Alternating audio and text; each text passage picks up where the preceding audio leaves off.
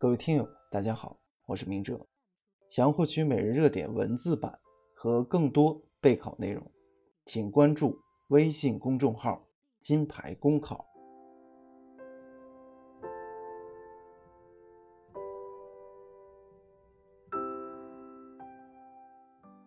今天的热点来自高露的文章：从女子身挡高铁看规则意识。合肥一女子。为了让迟到的丈夫赶上高铁，不惜深挡高铁，执法人员来了也不顾，最后还耍无赖，躺在地上不起来。女子的行为震惊了社会，这不仅因为她深挡高铁的举动让人后怕，还因为她教师的身份出人意料。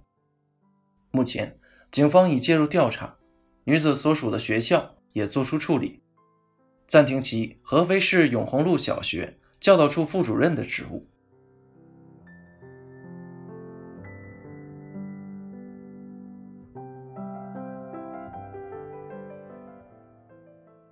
短短的几分钟时间里，女子接连犯了好几个错：赶不上火车，自己的问题得自己承担；深挡高铁，威胁公共安全，当然更不对了。对警务人员的执法有异议，也完全可以在事后提出申诉。在现场，必须第一时间听从管理人员的指挥。女子是老师，还是在学校里有一官半职的人？公共安全教育是学校的一项重要教育内容。身为老师的当事人，已经不能用“我不懂”“我不知道轻重”的借口来搪塞自己的行为了。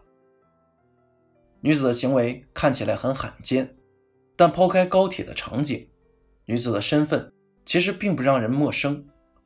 以自我为中心，为了自己的利益可以不顾别人的利益，为了自己的家人能赶上火车，可以牺牲高铁的运转秩序。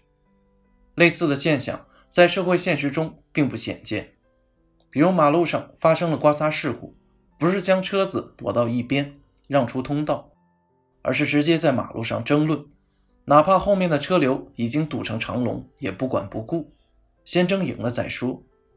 其实挪车并不影响事故的处理，但急于逞口舌之快的人显然更多。更明显的是，面对管理人员、警务人员时的态度，这在现实生活中就更常见了。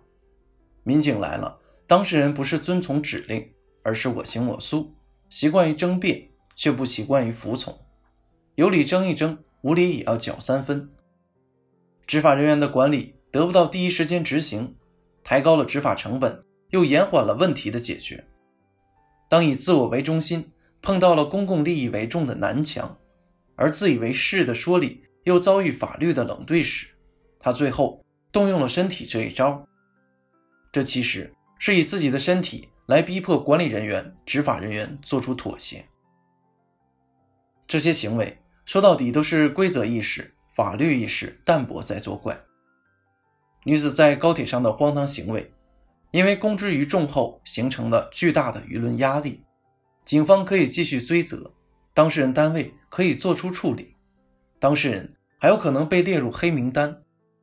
可是现实生活中的那些司空见惯的行为，又有几个人把它当回事儿，认真反思一下的？没有平时惯出的这些毛病，也不会有高铁上这种随意。